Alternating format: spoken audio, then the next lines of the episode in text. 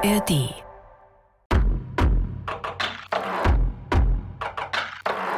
Grüßt euch, hier ist die Toni und ihr hört die Bergfreundinnen, den Podcast für dein Leben mit den Bergen. Ja, normalerweise sind Kadi und Kathi ja noch mit mir im Studio.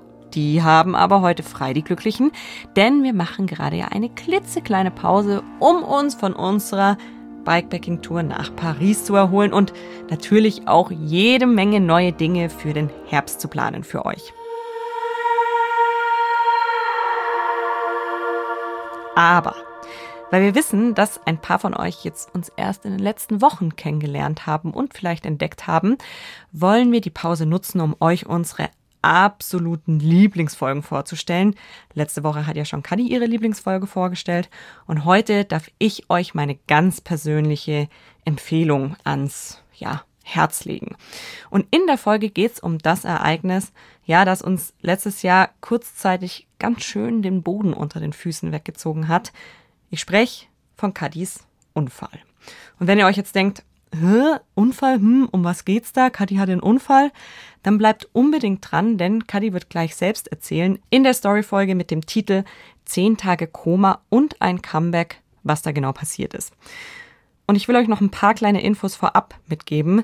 Die Staffel zu Kadis Unfall haben wir, wie ich gerade schon gesagt habe, im September 2022 veröffentlicht und damals war auch noch Anna ein Teil von uns Bergfreundinnen und Kati noch nicht da. Also wundert euch nicht, wenn ihr jetzt gleich Katis Stimme nicht hört und dafür Annas Stimme hört.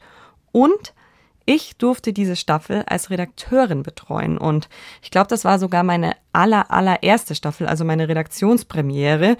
Und das ist auch ein Grund, warum die Folge für mich so besonders ist. Denn als Redakteurin bist du zum einen die erste und auch die direkte Ansprechpartnerin der Autorin. Und in dem Fall war das eben die Kadi selbst. Und man sitzt dann, nachdem die Autorin aufgezeichnet hat, ganz allein mit einem Techniker oder einer Technikerin im Tonstudio und baut die Soundeffekte ein, kürzt nochmal ein bisschen, wählt die Musik aus und so weiter. Und ihr könnt euch bestimmt vorstellen, gerade bei dem Thema nimmt man das jetzt nicht so auf die leichte Schulter, sondern will wirklich einfach alles super perfekt machen und allem gerecht werden.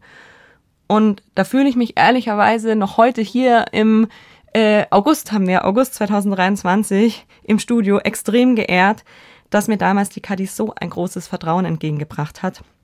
Und rückblickend finde ich die Folge auch so stark, weil Flo, das ist Kadis Partner, und Steffi, ihre beste Freundin, da wirklich Gedanken und Momente mit uns geteilt haben, die uns irgendwie zumindest ansatzweise erfahren lassen, wie es ist, wenn die Welt, wie man sie kennt, von einem Moment auf den nächsten vollkommen aus den Fugen gerät. Ich bin wirklich unheimlich stolz auf diese Bergfreundinnen-Folge und noch stolzer auf Kadi und die Menschen, die sie durch diese Zeit begleitet haben.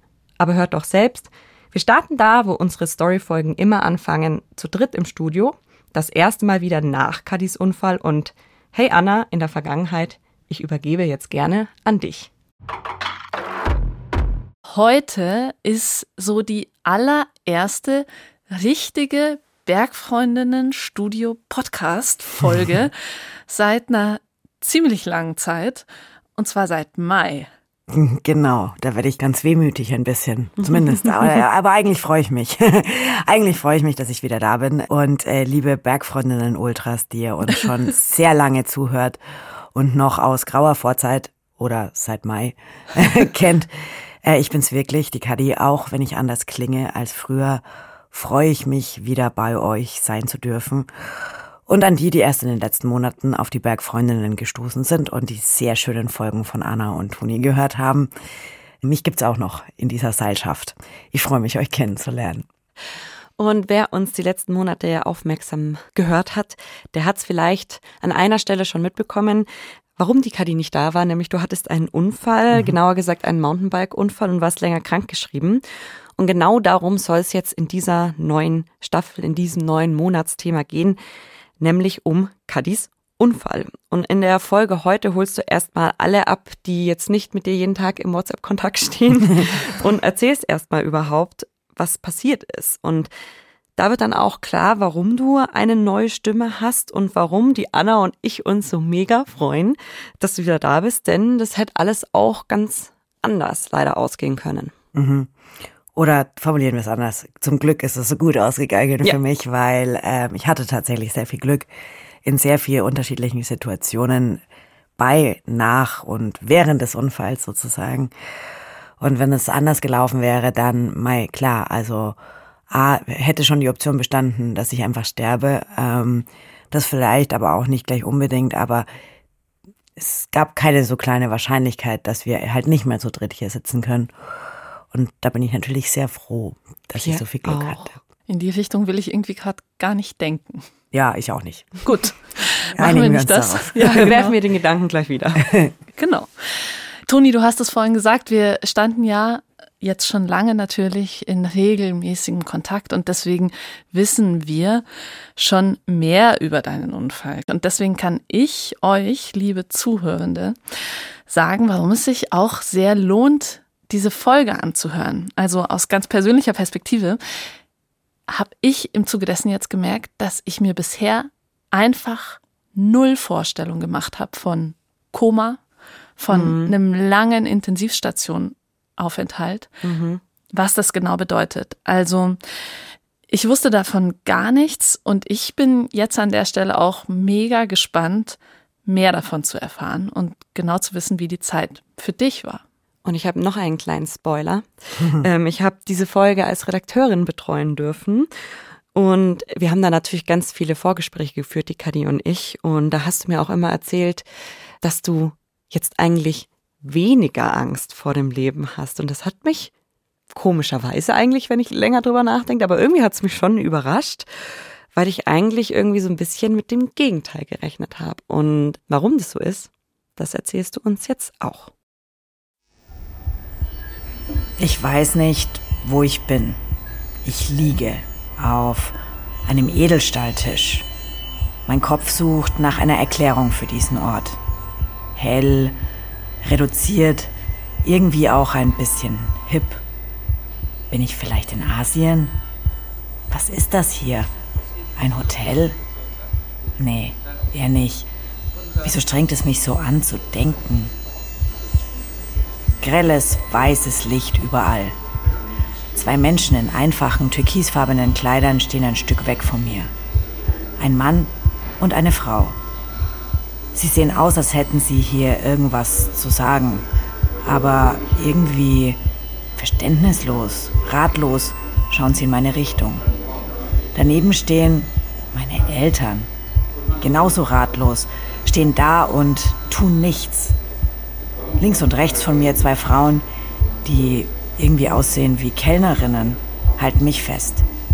Sie fixieren mich mit den Handgelenken am Tisch. Ich wehre mich, ich versuch's zumindest, aber ich kann mich nicht rühren. Ich fühle mich ausgeliefert. Ich möchte schreien, aber auch das geht nicht. Ich habe Angst. Angst, dass hier irgendwas an meinem Körper kaputt gemacht wird. Irgendwas getan wird, was ich auf keinen Fall will. Es war manchmal wirklich wie beim Exorzisten. Du hattest teilweise die Augen halb offen, wir haben dich festgehalten. Man hatte den Eindruck, ja, du fühlst dich unwohl, du willst nicht mehr auf den Rücken legen, du drehst dich weg, du willst dir das Beatmungsdings von dem Luftröhrenschnitt wegreißen und so. Das ist mein Freund Florian. Und es war schon so dieser Moment, die Ärzte fragen dich, gibt es irgendwelche Medikamente, die wir übersehen hätten, gibt es irgendwelche Suchtprobleme. Also man hat dann schon gemerkt, so nach zwei, drei Tagen, die Ärzte werden nicht unruhig oder nervös, aber sie stellen Fragen, sie fangen an, Checklisten abzuarbeiten. Also man merkt schon, es könnte, sollte vielleicht schon auch anders laufen. Er redet darüber, wie ich einfach nicht aus dem künstlichen Koma aufwachen wollte. Ich selbst, das habt ihr vorher gehört, hab das irgendwie auch mitbekommen, aber gar nichts begriffen. Doch erst mal auf Anfang, oder zumindest zurück zu dem Zeitpunkt, an dem Kadi Kesslers Stimme, an dem ich noch so klang. Hallo, hier Hallo. sind wir. Hallo. Wir sind die Anna, die Toni und die Kadi und wir sind Bergfreundinnen. Und Bergfreundinnen ist tatsächlich euer neuer Podcast. Es ist der 22. Mai 2022. Die Sonne scheint. Ich bin an einem der in meiner Welt perfektesten Orte überhaupt. Südtirol am Ritten, kurz hinter Oberbozen. Ich habe einen Hotelgutschein eingelöst, den ich von meinen Freundinnen, meinen Bergfreundinnen zum 40. bekommen habe. Ja, ich bin jetzt schon 40 und mein Leben ist perfekt. Im Job bin ich auf der Überholspur unterwegs. Die Alpenüberquerung der Bergfreundinnen war ein Mega-Erfolg, genau wie meine Doku über Downhillerin Nina Hoffmann. Ich bin jetzt Radelexpertin im bayerischen Fernsehen und leite ein super innovatives Trainee-Programm für mehr Diversität im Journalismus. Wenn ich nicht arbeite, bin ich in den Bergen, auf den Ski oder wie jetzt mit dem Rad. Bestes Leben. Blick auf den Schlern, das Wahrzeichen der Südtiroler Dolomiten. Waldboden, Wurzeln, mein Freilaufsurt. Die Lärchennadeln stäuben weg vom Hinterrad. Ich sitze auf dem Mountainbike, fahre meinen Lieblingstrail. Mit dem Kopf bin ich schon in der nächsten Woche, bei meinem nächsten Interview für die Bergfreundinnen im Allgäu. Um Bergwachtausbildung soll es gehen. In zwei Wochen fliege ich für vier Wochen nach Kanada in den Urlaub. Langsam machen. Jetzt nicht verletzen. Nicht vor dem Once-in-a-Lifetime-Bike-Trip nach Kanada, denke ich mir. Ein paar Wanderer sind unterwegs, klar, es ist Sonntag, also schnell weg hier. Ihnen lieber nicht in die Quere kommen. Okay, ich war echt schon mal konzentrierter unterwegs als heute. Flo fährt voraus. Er wartet bestimmt an dem schwierigen, steinigen Abschnitt. Aber jetzt erstmal die einfache, schmale Stelle und dann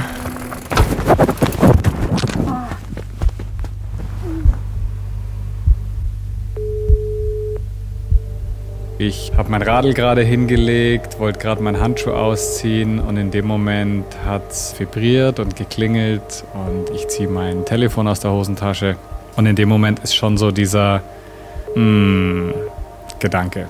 Und ja, dann bin ich hingegangen. Ja, was willst? Und habe dich nur noch krächzen, stöhnen gehört und habe gesagt, fuck, fuck, ist was passiert ja, es ist was passiert, ich brauche Hilfe und dann, ja, ich komme. An einer einfachen, aber ziemlich schmalen Stelle des Trails bleibe ich hängen. Ich bin mir nicht ganz sicher, ob mit dem Pedal oder doch mit dem Vorderrad. Letztendlich auch egal. Das Ergebnis ist dasselbe. Einmal abrupte Vollbremsung. Von Flow auf Stopp.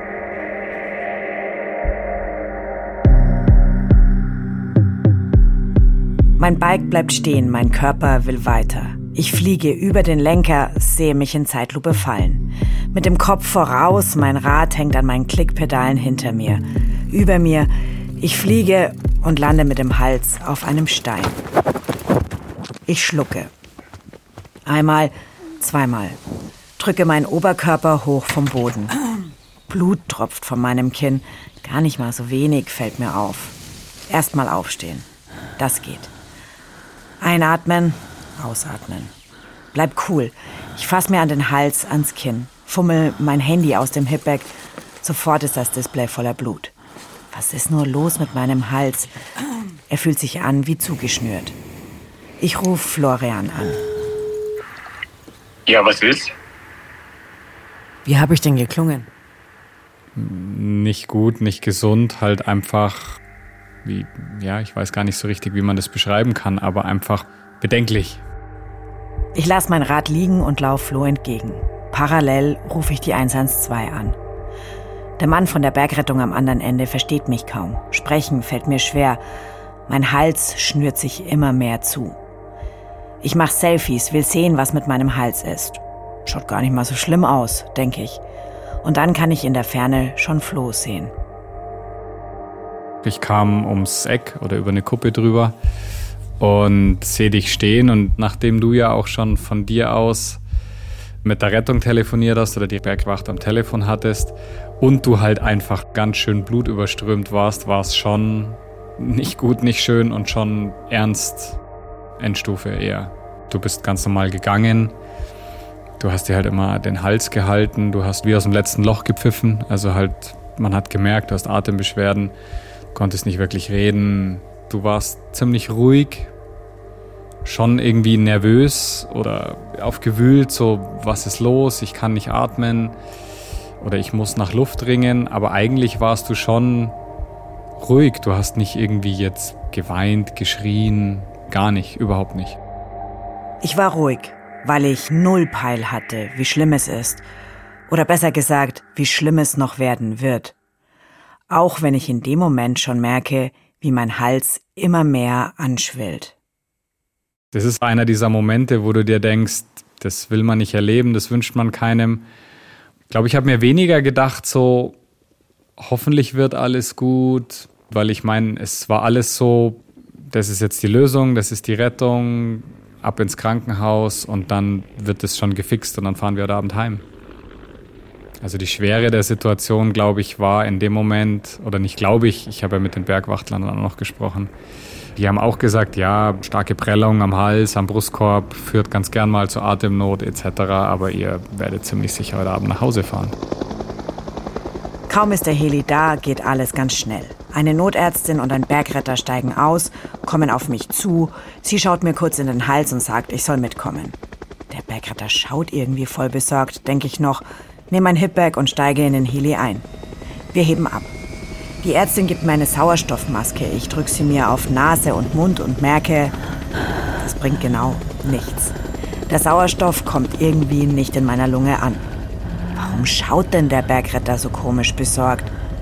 Die Notärztin fummelt ganz selbstverständlich an meinem Hipbag rum und zieht meine Krankenkassenkarte aus dem Geldbeutel. Ich sag so gefühlt circa 13 Mal, ich krieg keine Luft, bis wir nur wenige Minuten später am Bozner Krankenhaus landen. Ich steig aus, gehe auf die Tür zum Krankenhaus zu und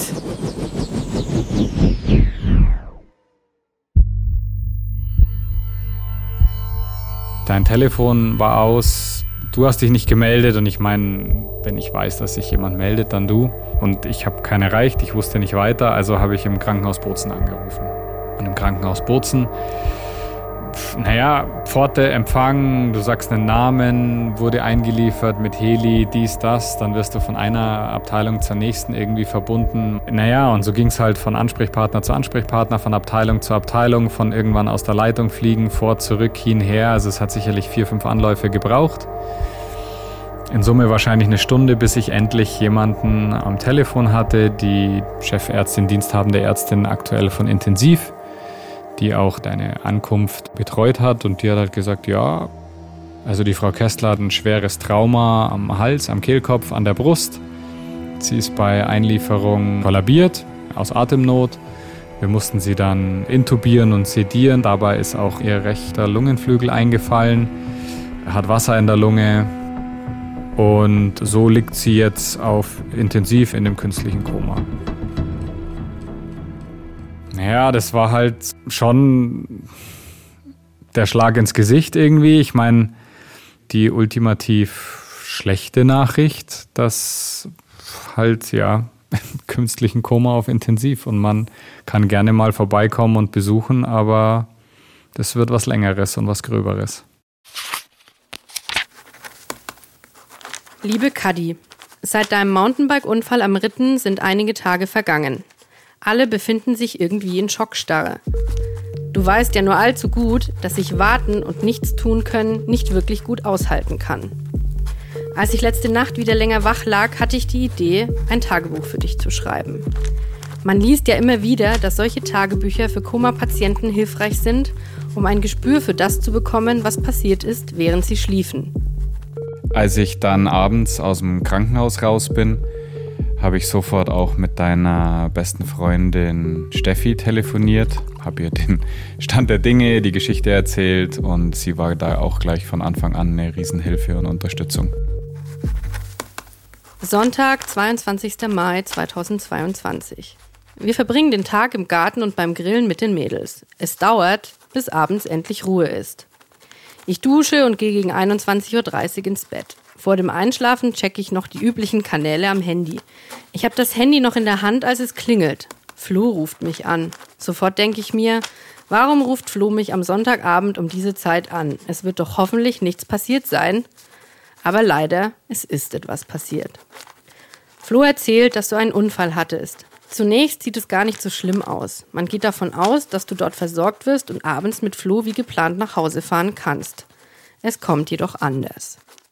Ich habe dann unsere Sachen zusammengepackt, habe mich umgezogen, bin sofort ins Auto gestiegen und bin ins Krankenhaus nach Bozen gefahren. An Intensiv muss man ja klingeln, also man kann da nicht einfach hingehen oder reingehen und ich musste dann halt meinen Namen sagen und so weiter und so fort. Und dann kamen zwei Ärztinnen und haben mich erstmal so ein bisschen mitgenommen und haben mir erstmal so ein bisschen äh, erklärt oder versucht zu erklären, was denn Sache ist und mich abzuholen.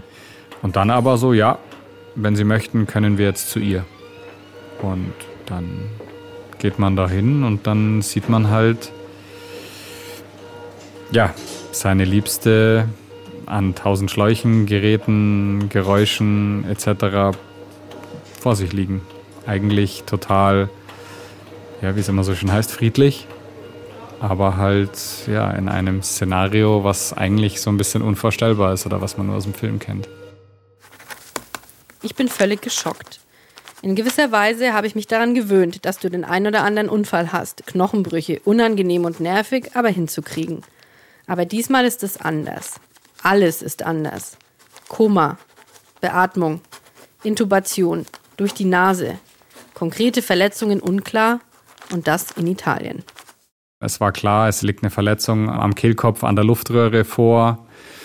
Es gab lange den Verdacht, dass auch die Luftröhre beschädigt ist, weil eben nicht so ganz klar war, wie die Luft in die Lunge kam, also außerhalb der Lunge in den Brustkorb.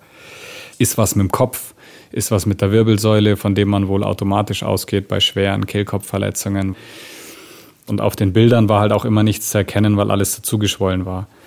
Mal hieß es, das muss operiert werden, mal hieß es, das muss ganz sicher operiert werden, mal hieß es, das muss vielleicht nicht operiert werden weil es ist ja auch stabilisiert durch die Schläuche für die Beatmung. Ja, aber es war tatsächlich nie so ganz final klar, gibt es irgendwelche Schäden, länger bleibend, wie auch immer. Was genau ist wie kaputt, was bedeutet das und was muss getan werden? Sie haben schon gesagt, dass halt der Kehlkopf das Gehäuse oder die Schachtel oder die Box des Sprachzentrums ist, dass da drin die Stimmbänder sind Plus, dass da halt die Luftröhre auch durchgeht und wenn die Luftröhre beschädigt ist, ist es definitiv ultimativ schlecht. Und aber auch das Sprachzentrum ist oder kann oder wird da durchaus in Mitleidenschaft gezogen. Und was das aber final bedeutet, kann man nicht sagen, aber es kann in Mitleidenschaft gezogen werden. Dienstag, 24. Mai 2022. Ich habe wieder schlecht geschlafen. Obwohl ich mir fest vorgenommen hatte, keine Diagnosen zu googeln, habe ich es doch getan. Keine gute Idee. Hauptproblem deiner Verletzungen scheinen HNO-Themen zu sein. Zudem ist man besorgt um deine Stimme. Zum ersten Mal kommt die Frage auf, wie Seiten des BR mit der Situation umgegangen werden soll. Was soll zu welchem Zeitpunkt wie kommuniziert werden? Ich bin vorsichtig und empfehle eine gewisse Zurückhaltung. Erst sollten wir doch wissen, womit wir es konkret zu tun haben. Die Sorge um deine Stimme hat schließlich nicht zuletzt auch eine berufliche Komponente. Bei einem Arzt ist es ja schon irgendwie komisch, wie in einer Autowerkstatt zu sagen, du mach's bitte gescheit oder bitte gib dir besonders viel Mühe, weil bei einem Arzt steht das meiner Meinung nach außer Frage. Die geben immer alles und geben immer ihr Bestes, aber wir haben es dennoch immer wieder auch mit dazu gesagt. Achtung, bitte denkt dran, Journalistin, Sprache, Stimmbänder, Riesenthema. Montag, 23. Mai 2022. Ich stehe laufend in Kontakt mit Flo. Wir sind uns einig, dass du so schnell wie möglich nach München gebracht werden sollst. Flo steht deswegen schon mit dem ADAC in Kontakt. Am Abend fragt er mich, ob ich ein Bild von dir sehen möchte. Nach kurzem Zögern sage ich ja. Ich öffne das Bild und muss zum ersten Mal seit dem Unfall so richtig heulen. Eigentlich sieht's gar nicht so schlimm aus wie man halt aussieht, wenn man beatmet und intubiert im künstlichen Koma liegt. Mir fallen die blauen Flecken und Blutergüsse natürlich auf, dein Kinn musste genäht werden. Irgendwie siehst du aus wie du. Ich denk mir noch, was du doch für lange Wimpern hast. Aber dann siehst du eben doch nicht wirklich aus wie du, so ruhig und so verletzlich. Man denkt, du müsstest gleich die Augen öffnen oder lachen. Immer wieder betrachte ich das Bild. Ich rede dir gut zu und schick dir gute Gedanken. Bald bist du zu Hause in München und dann kriegen wir das schon hin. Dann war irgendwann klar, dass du um 7 Uhr, 8 Uhr vom Krankenhaus Bozen mit einem Intensivtransport äh, nach München gefahren wirst, dass du um 12 Uhr in München im Rechts der Isar ankommst, dass dort alles auch geregelt ist, dass dort ein Bett auf Intensiv frei ist und auf dich wartet. Auf der anderen Seite war ich aber dennoch irgendwie besorgt. Die ganze Nacht war es Gewitter, in der Früh war das Wetter schlecht. Wie ist es? Wie wird es funktionieren? Wie läuft es? Aber um Viertel vor zwölf kam dann schon die Nachricht, sie ist da, sie ist angekommen, sie wird gerade auf Intensiv gebracht von dem Transport. Als du am Mittwochmittag im Rechts der Isar eingeliefert wurdest, kamen natürlich auch deine Eltern, die Elisabeth und der Sigi, nach München und wir haben uns zusammen mit der Steffi gleich dort am Klinikum getroffen.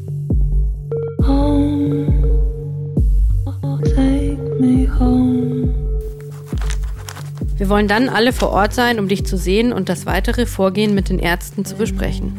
Nach einiger Zeit kam eine Ärztin der Intensiv zu uns. Sie hat berichtet, dass du stabil bist. Die inneren Organe, Lunge und Niere haben sich gut erholt. Hauptthema sind der Kehlkopf und die Luftröhre. Am Nachmittag sollst du noch ins MRT. Kurz darauf dürfen wir zu dir. Flo bleibt draußen, er lässt deinen Eltern den Vortritt. Ich habe das auch so vor. Elisabeth möchte aber, dass ich mitkomme. Mit einem mulmigen Gefühl betreten wir den Raum und da liegst du. Du hast es also wirklich nach München geschafft. Erleichterung, aber auch Sorge.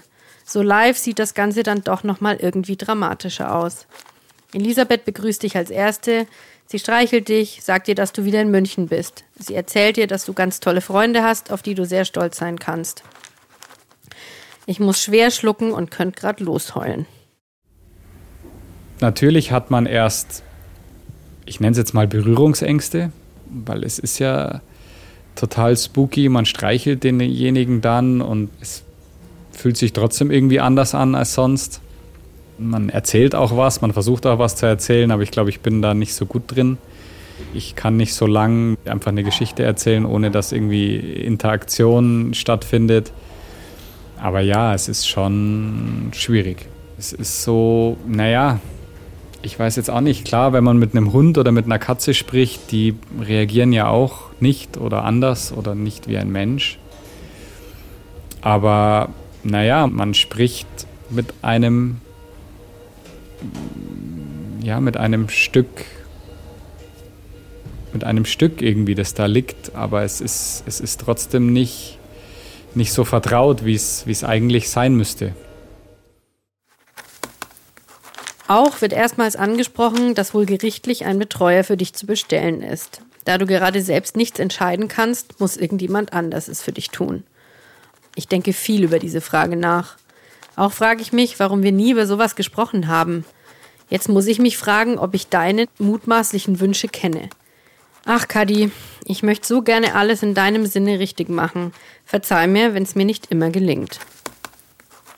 Freitag, 27. Mai 2022. Es war klar, ab acht sitzen die zusammen und es waren ja vier, fünf, sechs Ärzte, ein Riesenteam um den Chefarzt im Rechts der Isar herum.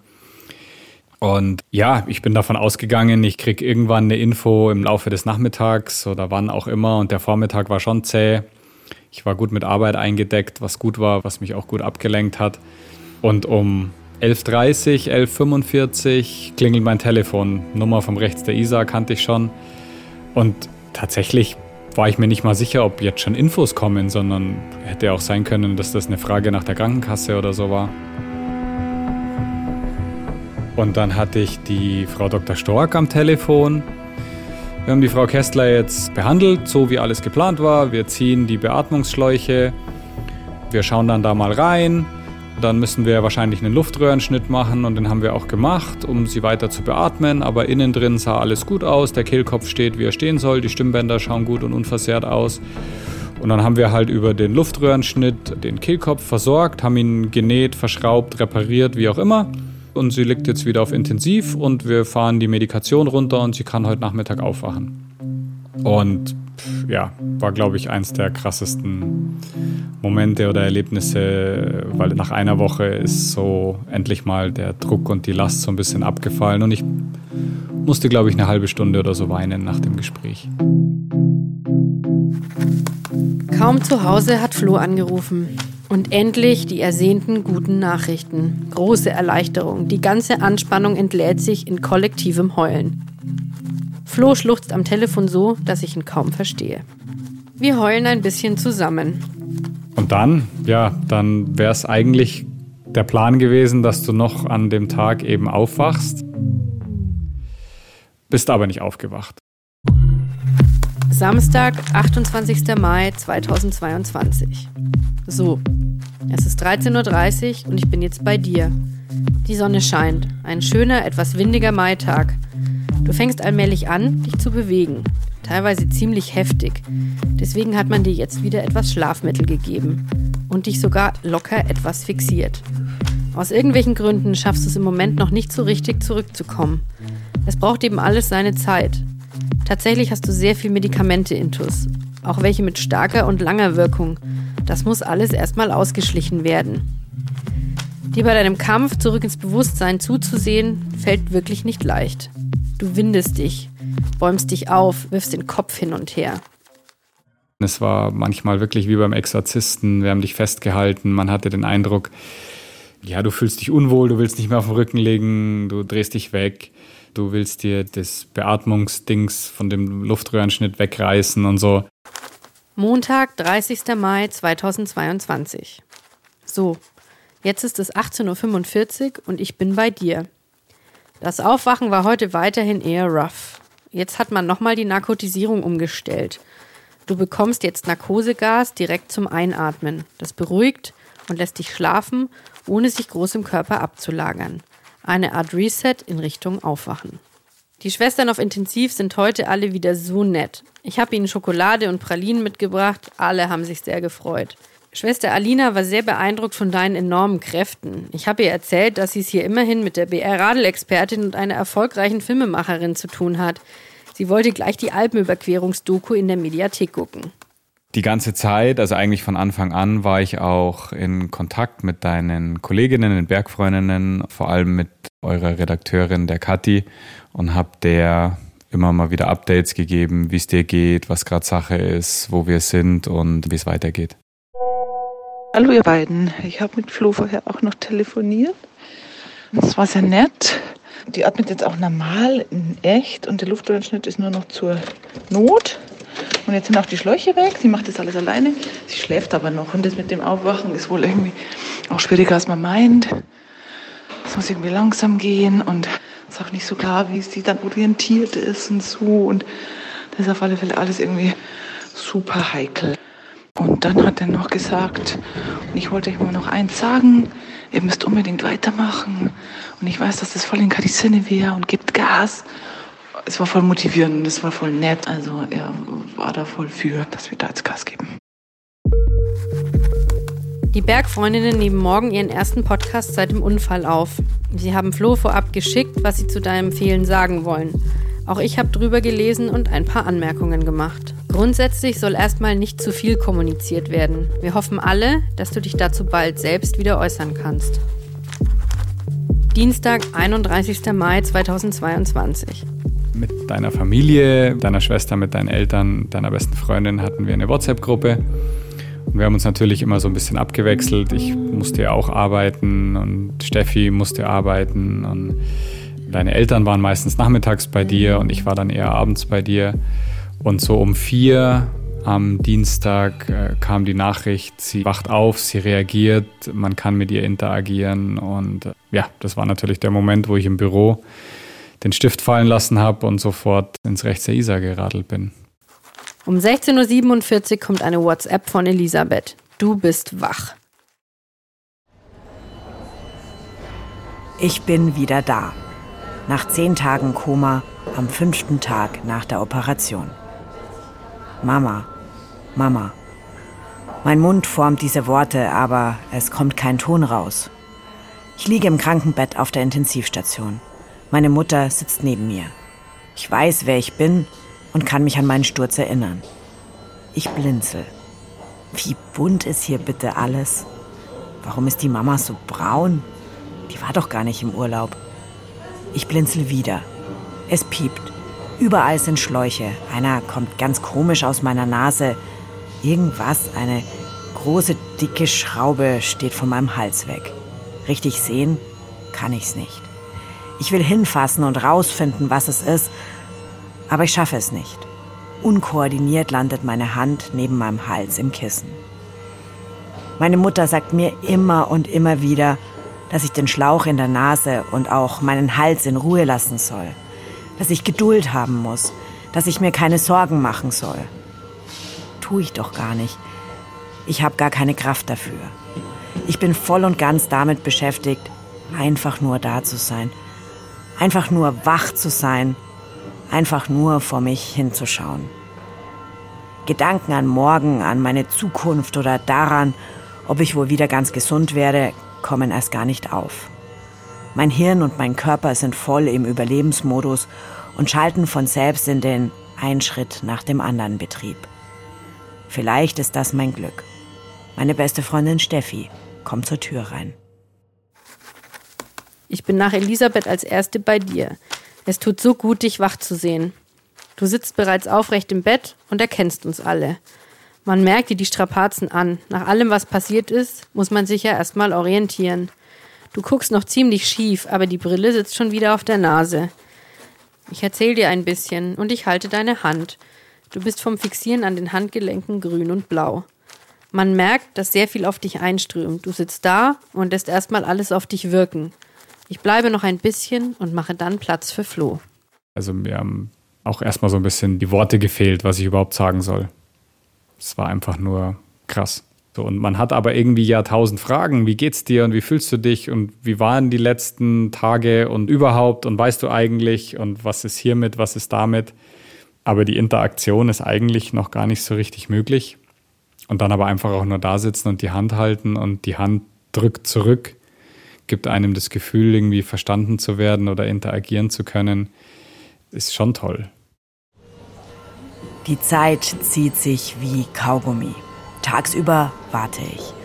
Auf die Visite, auf Schwestern, auf Besuch. Wenn keiner da ist, denke ich, gleich kommen sie rein. Sie stehen ja schon vor der Tür und unterhalten sich. Zum Beispiel darüber, ob sie ewig leben wollen würden, wenn es medizinisch ginge. Ich höre stundenlange Gespräche mit. Meine Schwester mit meinen Eltern, mein guter Freund Daniel mit meinem Vater. Hinterher werden sie mir sagen, dass sie an dem Tag gar nicht da waren, dass ich mir das alles nur eingebildet habe. Doch für mich sind diese Gespräche in diesem Moment real. Ich habe es ja immer mit total Banane beschrieben. Für mich ist das so der Inbegriff von Banane zu sein. Also du warst schon, ja, was ist das offizielle Wording dafür? Benommen, sehr benommen, aber dennoch ja, so gefasst und so auch hier irgendwie eigentlich eher friedlich mit deinem Schicksal im Reinen, falls man das so sagen kann. Du hast immer wieder versucht zu sprechen, was irgendwie interessant war, weil du das eigentlich über zwei Tage hinweg auch gemacht hast. Also du hast wirklich deinen Mund, deine Lippen bewegt, als würdest du reden und manchmal war es fast schon so, als war klar, dass du sprichst, nur es kam halt nichts raus. Ich schlafe in keiner Nacht. Mein Hirn führt mir lustige Dinge vor. Zum Beispiel im Nebenzimmer, in das ich durch ein Fenster von meinem Bett aus blicken kann. Ich sehe ein dekoriertes Zimmer wie an einem Kindergeburtstag. Alle haben bunte Hüte auf, es gibt was zu essen. Ich beobachte das Treiben, bis jemand die Lamellenschalusien verschließt. Auch egal, denn ich kann mir selbst Filme an die Wand projizieren. Und unter mir, meine ich, hört sowieso jemand Heavy Metal in voller Lautstärke. Mein Kopf macht Party, egal ob ich die Augen zu oder offen habe.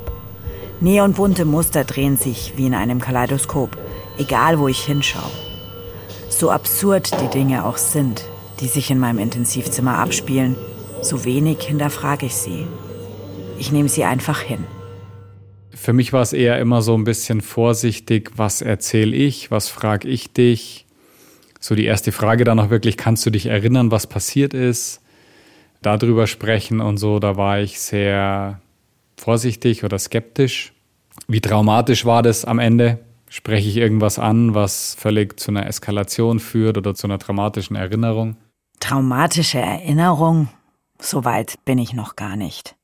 Ans Mountainbiken denke ich keine einzige Sekunde. Meine Probleme liegen ganz im Hier und Jetzt, auf der Intensivstation im Krankenhaus. Die künstliche Nahrung, die ich durch den Schlauch in der Nase bekomme, rebelliert in meinem Magen. Aufs Klo gehen kann und darf ich noch nicht. Noch hänge ich an zu vielen Schläuchen, bin viel zu wackelig auf den Beinen. Ich bin zwar komplett auf Droge, aber nicht mehr genug, als dass es mir egal wäre, wenn das Personal viermal am Tag meine, sorry, Scheiße wegputzen muss. Ich habe auch immer noch nicht so ganz begriffen, warum ich nicht sprechen kann. Ich fasse mir ins Gesicht, an meinen Mund, meine Lippen, meine Zunge. Ich fühle mich auseinandergenommen und neu zusammengesetzt. Ist mein Mund noch derselbe? Mein Kopf ist wie abgetrennt vom restlichen Körper. Ist dafür die komische Schraube verantwortlich, die aus meinem Hals steht? Ewig lang schaue ich mich in einem kleinen Handspiegel an. Ich starre mir selbst in die Augen, die unterhalb meiner chaotischen Brauen verwirrt rausklotzen. Ich bin misstrauisch, unsicher, was hier mit mir passiert. Wer bin ich? Bin ich wirklich ich? Und am Donnerstag früh ist auch so ein Moment, den ich nie vergessen werde, rufe ich an und habe halt den Arzt am Telefon und ich so, ja, hallo, wie geht's denn der Frau Kästler so? Ich wollte mich mal erkundigen. Und dann sagt der Arzt zu mir, der diensthabende Arzt von Intensiv, sagt, ja, die Frau Kästler ist gerade an uns vorbeigegangen und sie hat uns auch schon was aufgeschrieben. Und es war halt auch so ein Moment, ich meine, ich bin abends gegangen da konntest du weder ein Handy halten, noch äh, war dir überhaupt Gesellschaft groß gewachsen oder recht und hast uns eher sogar dann auch heimgeschickt. Und am nächsten Tag erzählt mir jemand, dass du an ihm vorbeigegangen bist. Zwar, glaube ich, schon noch mit so einer Art äh, Rollator und dass du was aufgeschrieben hast. Das war halt dann so der finale Startschuss. Okay, jetzt geht's wirklich bergauf und in die richtige Richtung. Du sitzt im Bett, Haare frisch gewaschen und bist die Attraktion der Station. Auf dieser Intensivstation liegen sonst nur die richtig harten Fälle. Jemanden wach und auf so schnellem Weg der Besserung zu sehen, ist ein Highlight fürs Personal. Bald kommt die Nachricht, du wirst heute noch auf Normalstation HNO verlegt. Ich hatte mir zu Beginn vorgenommen, dieses Tagebuch zu schreiben, bis du von der Intensivstation runter bist. Das ist jetzt zum Glück geschafft. Damit endet auch meine Aufzeichnung der Geschehnisse. Es waren verrückte, intensive und heftige zwei Wochen. Ein ständiges Auf und Ab, eine Achterbahn der Gefühle. Mit viel Hoffen und Bangen, vielen Tränen, viel Grübeln, intensiven Gesprächen und einem wieder mal neu zentrierten Blick auf das Wesentliche und Wichtige im Leben. Halt, stopp.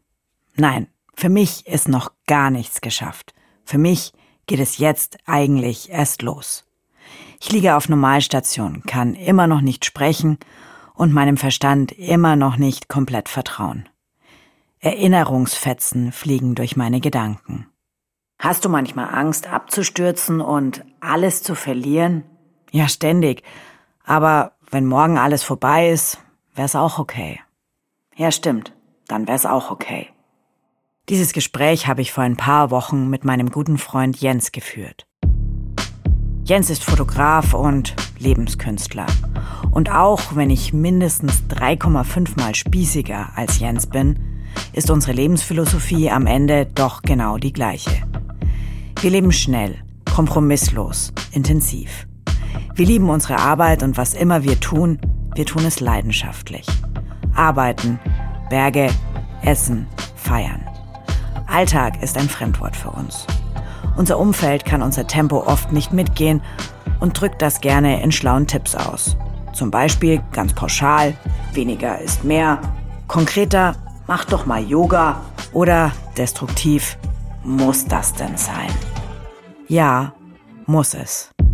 Wir bestärken uns gegenseitig in unserem Lebensstil, auch wenn er uns selbst manchmal überfordert, wenn es uns selbst manchmal zu schnell und zu viel ist. Aber so sagen wir uns an diesem Tag ein paar Wochen vor meinem Unfall, wir müssen nichts bereuen, wir verpassen nichts, wir erfüllen unsere Wünsche, wir leben unseren Traum. Wenn morgen alles vorbei ist, dann ist es auch okay. Ja, dann ist es auch okay. Klar, sowas sagt sich schnell.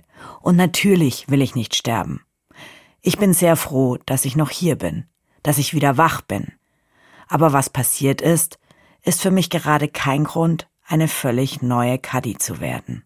Du hast so viel wie noch nie auf dich geachtet, dir Zeit genommen für alles in dieser Welt. Du hast alles links liegen lassen. Du hast dein Ding, dein Programm, deine Reha, dein Physio, deine Logopädie durchgezogen. Auch Arbeiten war keinerlei Thema, sei es private, freiberufliche Themen noch im Bayerischen Rundfunk. Du hast dich komplett abgekapselt und es war schon interessant zu sehen. Du verfällst aber schon wieder so in alte Muster, äh, dass du rund um die Uhr arbeitest, dass du rund um die Uhr am Handy bist, dass du rund um die Uhr unter Strom stehst. Du bist schon wieder volle Kanne die alte. Na und? Selbst wenn? Ich bin genervt. Nach so einer Vollbremsung im Leben erwarten viele, dass du ab sofort alles anders machst. Endlich vorsichtiger bist. Und zum schlechten Gewissen darüber, dass du deinen Liebsten so etwas angetan hast, gesellt sich ein ganz komisches Pflichtgefühl, es ab sofort besser machen zu müssen. Aber was ist eigentlich dieses besser? Wie genau soll das gehen? Hallo, hallo, hallo. Heute ist der. Hm, wer ist denn? Heute ist der 8. Dienstag, der 8. Nee, Quatsch, Mittwoch. Mittwoch, der 8. Juni. Es ist jetzt. Wie lange ist es her? Am 22. Mai ist es passiert. Vor einer Woche bin ich aufgewacht. Und heute klinge ich so. La la la, ich singe ein Lied. Einen Tag nach dieser Aufnahme darf ich raus aus dem Krankenhaus. Freiheit hat sich noch nie so gut angefühlt. Und einfach nur gehen noch nie so anstrengend. Ich lerne erst jetzt, was es bedeutet, sich richtig schwach zu fühlen. Mein neues Lieblingshobby, spazieren gehen. Jeden Tag ein bisschen mehr. Stundenlang laufe ich durch München. Wer mir gesagt hat, wie viel ich machen darf? Niemand. Ich spüre es einfach. Ich spüre mich einfach. So intensiv, wie ich mich vorher noch nie gespürt habe. Das Loch in meinem Hals, der Luftröhrenschnitt, bleibt offen und schrumpft von selbst, weil dann die Narbe schöner und stabiler wird. Jeden Tag verbinde ich die Wunde. Anfangs schaue ich dabei in ein daumendickes Loch in meinem Hals. Ich bin nicht empfindlich. Aber der Anblick ist, sagen wir mal, gewöhnungsbedürftig. Gewöhnungsbedürftig ist auch meine neue Stimme. So, es ist der 10. Juni und ich klinge heute so. Heute ist der 11. Juni. Morgen ist der Unfall drei Wochen her. Heute ist der 14. Juni. Ich gehe jetzt zum Friseur. Ich habe rote Sachen in den Haaren. Ich glaube, nach langem Hin und Her, dass es vielleicht Jod ist. Und es geht irgendwie auch nicht richtig raus. So, heute ist der 20. Juni. Und mein Loch wird immer kleiner im Hals, tatsächlich. Habe ich ja nicht gedacht am Anfang. Irgendwie habe ich gerade das Gefühl, dass es ein bisschen höher geworden ist. Höher, höher, höher, höher. Heute ist der 29. 29. Juni. Warte, es ist der 30. 30. Juni. Ich puste gerade in mein Blubberrohr. Trainiert die Stimmbänder. Heute ist der 3. Juli. Ich glaube, ich brauche ein bisschen mehr Geduld und ich muss vor allem ein bisschen mehr üben. So höre ich mich jetzt an heute am 5. Juli um kurz vor sechs und ich übe noch ein bisschen. Ich führe Vorgespräche mit drei PsychotherapeutInnen und entscheide mich gegen eine Therapie, weil es mir psychisch gut geht.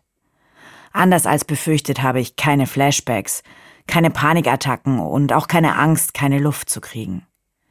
Selbst Radfahren bringt mich nicht aus der Fassung. Und ganz langsam schleicht sich auch dieses schöne, vollgefederte Geländefahrrad wieder in meine Gedanken. Meine Reha habe ich mir mit der Hilfe meiner Freundinnen selbst organisiert. Ständig gehe ich zu Kontrolluntersuchungen, zur Osteopathin, zum Physiotherapeuten und dreimal pro Woche in die Logopädie. Perfekt. Meine Stimme wird vermutlich nie mehr werden wie früher.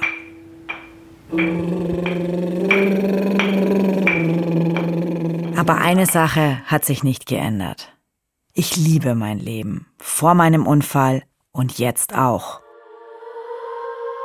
Ich war vor dem Unfall glücklich und ich bin es jetzt genauso. Mit drei Narben mehr, einer tieferen Stimme und um eine Erfahrung reicher. Mein Unfall hat mich kaum verändert. Er hat mich vielmehr bestärkt in meinen Überzeugungen. Pflegt eure Beziehungen und Freundschaften. Verbringt Zeit mit euren Familien. Seid dankbar für das und vor allem für die, die ihr habt. Aber nur ihr selbst wisst, wie ihr leben wollt. Und nur ihr selbst könnt darüber entscheiden. Also tut es. Und habt keine Angst davor. Es ist nur das Leben, aber es ist auch euer einziges. Und dieses Leben ist jetzt. Irgendwann ist es in jedem Fall vorbei. Und das kann schon morgen sein. Also, enjoy. Ei, ei, Kadi. Ich nehme es mir zu Herzen. Ja, macht es. So, jetzt wisst ihr, wie es war. Für mich. Dann können wir jetzt die ja letzten, gehen. Die letzten Monate. Jetzt muss ich nichts mehr erzählen. Ja, mich würde jetzt mal Andersreaktionen oder Gedanken interessieren. Ja, ah, also ich habe, glaube ich, selten hier im Tonstudio eine Story angehört, in der meine Körperanspannung so groß war. Obwohl, also ich wusste ja von vorne weg, es geht gut aus. Ja. Und dennoch durfte ich jetzt gerade mit dir und deiner Erzählung so viel erleben. Ich habe jetzt auch gemerkt, das sind so die Details, die mich gerade voll rühren. Ja. Und frag mich, ob es das im Rückblick auch für dich ist. Also ich nenne mal einen Moment, zum Beispiel der, wo deine Mama zum ersten Mal bei dir im Krankenhaus war, nachdem du nach München verlegt wurdest und sie dir erzählt, was ist. Da, oh, da hat's mir vorhin den Stecker gezogen. Geht's dir damit auch so? Ja, klar, also so diese Sachen, dass sie gesagt hat, wohl, wo ich kann mich ja nicht daran erinnern, dass ich so gute Freunde habe oder so, klar. Also das sind schon die Kleinigkeiten. Und es ist aber auch das, was witzig ist. Es klingt so makaber, ne? Aber mir fallen auch jetzt teilweise noch Sachen ein, die ich gedacht habe in dieser Zeit, wo ich noch so viel Medikamente intus hatte, wo ich dann halt voll lachen muss, weil ich mir denke, okay, wie bist du denn da drauf gekommen? Es sind so viele witzige Kleinigkeiten irgendwie so auch. Ja. Das fand ich auch total spannend, diese Aufwachphase. Wir haben dann natürlich auch in der Zeit, in der du geschlafen hast, viel miteinander kommuniziert und ähm, ich kann mich da auch noch an ein Gespräch zwischen Anna und mir erinnern, wo ich eben auch gefragt habe, wie wacht man denn da? Also ist das so aufwachen und sagen, ja moin, hier bin ich wieder und alles ist so wieder vor, so und wie einfach ein langer Schlaf tatsächlich. Wie gestaltet sich einfach so eine Phase? Und das fand ich jetzt wirklich einen sehr, sehr neuen Einblick für mich. Und da möchte ich auch nochmal der Steffi und dem Flo Danke sagen, dass sie uns auch total in sowas eigentlich Intimes nicht reinhören haben lassen. Also das sehe ich als was sehr Besonderes und was, was ich davor eigentlich noch nie so hören, erleben und erfahren durfte. Ja. Ich habe mich gefragt, zu welchem Zeitpunkt hast du Steffis Koma-Tagebuch zum ersten Mal gelesen und Ja. hast du es gern gelesen? Ja, ähm, gute Frage. Also ich habe es erst ein bisschen später auch bekommen, da war ich schon eine Weile wach. Ich weiß jetzt nicht mehr genau, wie das Timing genau war. Und ich habe es dann auch nicht gleich gelesen, weil ich mir irgendwie dafür Zeit nehmen wollte. Und dann habe ich es tatsächlich am Baggersee gelesen, so draußen. Und ich hatte ein bisschen Respekt davor, so wie so eine Aufgabe, die man so ein bisschen vor sich herschiebt, weil sie unangenehm ist. So ein bisschen war das, obwohl es natürlich total, also ich bin auch voll dankbar dafür, das zu haben. Aber klar weiß man nicht, wie man darauf reagiert, wenn man das jetzt liest und ob da was, also ich wusste schon, dass Dinge drinstehen, die, die während der Zeit passiert sind, die halt nicht so cool waren und nicht so schön waren und die mich mit Sicherheit auch beschäftigen werden. Ja, und deswegen habe ich das jetzt nicht dringend nötig gehabt, es schnell, schnell zu lesen, sondern wollte dafür ein bisschen Zeit haben. Und dann ging es mir eigentlich besser damit, als ich dachte. Also ich musste an einer Stelle, weiß ich noch, irgendwie mal ganz kurz weinen. Aber ich weiß gar nicht mehr, welche das war. Das ähm, ist ja noch viel länger, ne? Und auch meine Eindrücke von Intensiv sind noch viel, viel mehr. Ich hätte noch fünf Stunden darüber reden können. Aber ich bin sehr froh, dass ich das bekommen habe und dass das so mir es auch ein bisschen einordnet, die Zeit nochmal. Ja. Man hat ganz, ganz viele Fragen, ne? Ganz viele Fragen und aber auch selber so Erinnerungen. Ne? Ich habe mir gerade so vorgestellt, ich erinnere mich auch noch ganz klar an den Moment, wo die Nachricht kam, sie ist wach. Und jetzt ist mir nochmal bewusster geworden, dass das ja quasi wie so eine Welle durch die Welt ging. Ne? Also durch die Caddy-Welt auf jeden ja, Fall. genau. Also deine Mama war dabei, die schickt sofort Nachrichten an Flo, an Steffi, die verhalten es. Über Kathi ging es dann zu uns. Es ist Ja. irgendwie so ein Wie so viele eine Welle. Menschen da gewartet haben auch Oh. drauf. Ne? Ja, weil es halt auch so unsicher war in diesen Mhm. fünf Tagen, glaube ich. Das war, glaube ich, es war ja alles okay, wo man immer wusste, was ist der nächste Schritt, was passiert jetzt. Ich glaube, für alle Außenstehenden. Ähm, und dann diese fünf Tage, wo halt einfach nicht klar war, warum ist jetzt die Situation, wie sie ist und ja, wieso wacht sie denn nicht auf? Ähm, das war, glaube ich, uncool. Ich habe auch schon gesagt, ich glaube, es ist für alle anderen zum Teil zumindest schlimmer gewesen als für mich, weil ich fühle auch nicht so viel. Ne? Wenn ich jetzt diese Fotos von mir sehe, wie ich auf Intensiv lege, mit mir macht das nicht so viel, weil ich habe das ja so aus der Perspektive nie gesehen. Auch auf Intensivstation zurückkommen, das habe ich jetzt schon zweimal gemacht, auch um mich nochmal zu bedanken. Das ist schon ein bisschen krass, aber es ist jetzt nicht so, dass ich dieses Geräusch nicht mehr hören kann, also dieses Piepen oder so, das, das war schon okay. Also war krass, war auch krass scheiße zwischendrin. Aber all in all war es für die anderen, glaube ich, tatsächlich schlimmer, ja. Ja, das kann ich gut nachvollziehen. Hat ja auch der Flo so schön gesagt, wenn man da dann seine Liebste liegen sieht, das will ja niemand, ne? Jetzt mache ich einen kleinen Themenwechsel, weil es mich die ganze Zeit schon unter den Fingernägeln juckt. ähm, wie sieht's denn aus mit Mountainbiken? Du Ja. hast ja aber gesagt, dass es so ein bisschen sich in deinen Kopf wieder eingeschlichen hat. Warst du schon wieder am Mountainbiken? Ähm, ja, ich war schon wieder. Was aber ganz interessant ist, also am Anfang war das überhaupt kein Thema. Ne? Es ist total spannend. Ich weiß nicht, ob ich so reagiere oder jeder Mensch. Aber der Körper und auch dein Hirn macht total viel sinnvolle Dinge in so einer Situation. Am Anfang habe ich mir auch mal gedacht, gut, dann kann ich jetzt halt nicht sprechen, dann schreibe ich jetzt halt. Also so völlig okay. Ähm, natürlich ändert sich das dann auch mit der Zeit, in der es einem besser geht. Aber äh, da war ich echt in dem Moment, war ich noch so, ja, Hauptsache ich kann laufen. Total absurd eigentlich. Und ich habe auch am Anfang gesagt, ich weiß es nicht. Ich weiß nicht, ob ich wieder Mountainbike fahre und ob ich da auch Bock drauf habe. Und in dem Moment wäre es auch nicht schlimm gewesen, nicht mehr Mountainbike zu fahren für mich. Da hätte ich gesagt, ja, dann ist es halt so. Es gibt auch noch andere Dinge.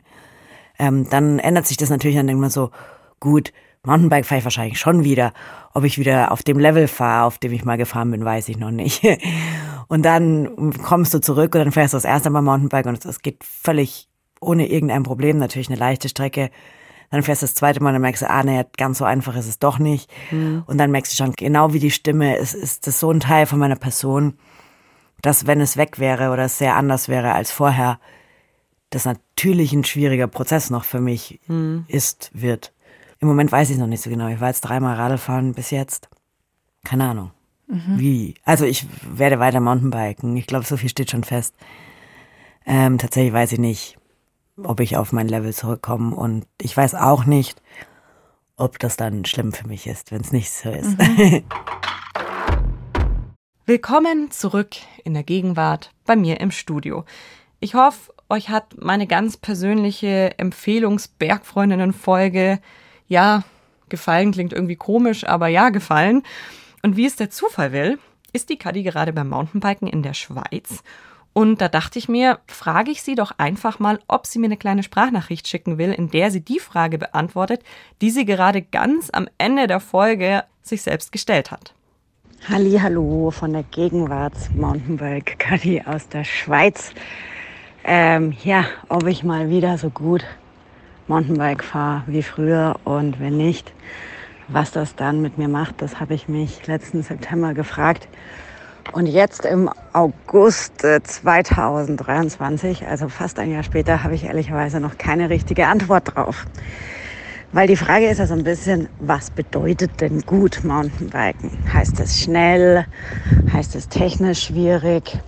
Oder heißt es vielleicht auch so Dinge wie sich selber sein können und auch seine mentale Form an dem Tag ähm, realistischer einschätzen, sich nicht zu viel zuzumuten und zwar nicht nur beim Mountainbiken, sondern im Leben im Allgemeinen und damit auch am Ende des Tages die bessere Mountainbikerin zu sein heißt es auch, weil man natürlich ein mentales Thema hat nach so einem Unfall, äh, technisch sauberer zu fahren, sich mit seiner Technik nochmal auseinanderzusetzen, auch wenn man schon mehr als 20 Jahre lang Mountainbike fährt. Und auch wenn äh, dieser Unfall weder ein Fahrfehler noch eine Überschätzung noch eine zu krasse Stelle war, ja, je nachdem, was gut heißt, fahre ich vielleicht sogar besser Mountainbike als vor meinem Unfall. Und ich bin in der Schweiz und die MountainbikerInnen unter euch, die wissen es eh und alle anderen können sich vielleicht aus anderen alpinen Sportarten ableiten. Die Schweiz ist schwierig. In der Schweiz gibt es sehr viel, sehr schöne, sehr anspruchsvolle Trails und ich fühle mich eigentlich die meiste Zeit ganz wohl. Und deswegen hm, fahre ich vielleicht nicht so schnell wie vorher und vielleicht auch manchmal eine Stelle nicht. Aber am Ende des Tages fahre ich vielleicht sogar ein bisschen besser.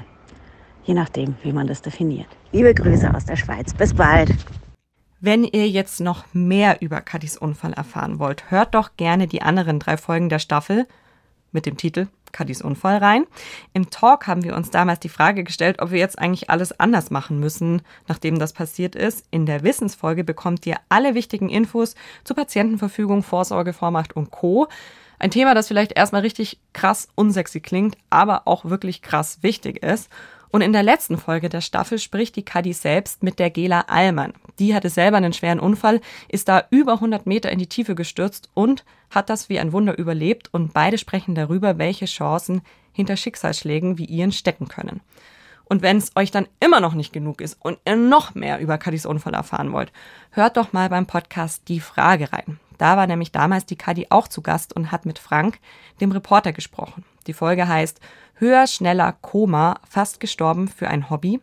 Und bei die Frage geht Frank jede Woche auf die Suche nach Antworten auf komplizierte Fragen, wie zum Beispiel, welcher Moment hat dein Leben verändert oder wie findet man seinen Traumjob oder oder oder. Hört gerne rein, den Podcast Die Frage findet ihr in der ARD Audiothek, wie auch uns die Bergfreundinnen. Und nächste Woche gibt's hier dann noch Katis Lieblingsfolge. Schickt uns bis dahin super gerne Sprachnachrichten, welche Folge eure Lieblingsfolge ist und verratet uns darin auch, warum. Und vielleicht denkt ihr auch, hey, ich habe vielleicht schon eine Lieblingsfolge, aber ich habe da noch ein Thema, das könnte rein theoretisch auch eine Lieblingsfolge werden, wenn die Bergfreundinnen endlich darüber sprechen, dann schickt uns diese Themenwünsche auch super gerne rüber. Wir freuen uns gerne an die Nummer 0151 1219 4 mal die 5 oder per Mail an die Bergfreundinnen.br.de. Ich freue mich auf eure Nachrichten und noch mehr freue ich mich darauf, wenn es hier dann wieder weitergeht mit ganz brandneuen Folgen. Bis dahin, ich bin die Toni von den Bergfreundinnen.